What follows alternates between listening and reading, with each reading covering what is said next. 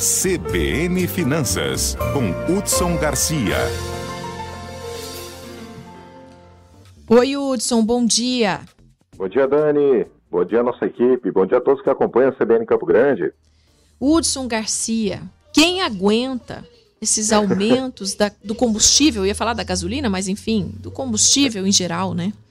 Pois é, Dani. Cada vez mais a gente está sendo surpreendido com políticas de aumento, principalmente por conta dessa indexação internacional do preço do barril do petróleo. E em decorrência realmente dessa questão da, da, produtividade, ainda não se chega a um denominador se realmente o mundo vai estar preparado para abastecer todo o planeta nessa questão do combustível, a gente tem essas altas desproporcionais e também passa por um período até de especulação no preço desse barril do petróleo, que às vezes a 100 reais e a, a, a 100 dólares, me desculpe, né? Ou e pode chegar a 120 com viés até de aumento.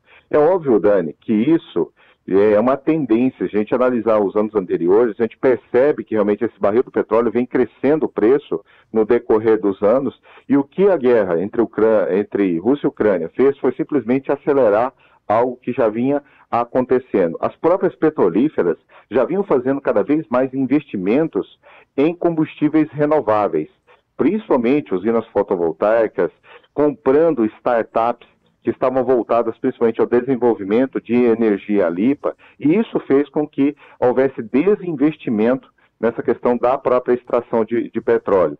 E aí, com a quebra na cadeia de produção que aconteceu com o, coron, com o agravamento do Covid-19, a gente acabou tendo, indo, acabou acelerando muito isso.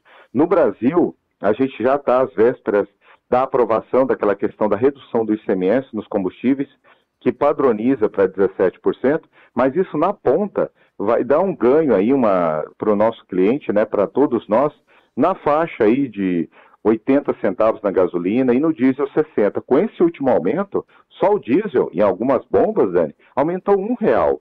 Tanto é que as, antes a gente tinha uma ideologia de que o comprar carro a diesel, eh, você acaba tendo uma vantagem competitiva em relação ao consumo, isso acabou mudando. Já tem alguns postos que estão cobrando mais caro no diesel em relação à gasolina. E aí, toda aquela manutenção do diesel que ficou mais cara, acabando colocando por terra essa nossa necessidade.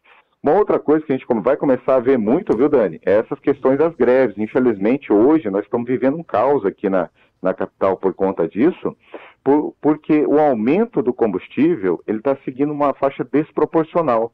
A gente está tendo aumentos sucessivos a cada um mês, dois meses, e isso não consegue ser repassado diretamente para o consumidor.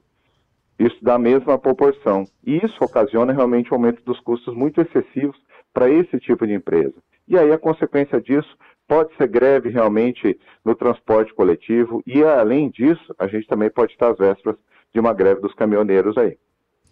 Hudson, obrigada pelas informações. Vamos acompanhando, né? Infelizmente. Bom dia, é. bom trabalho.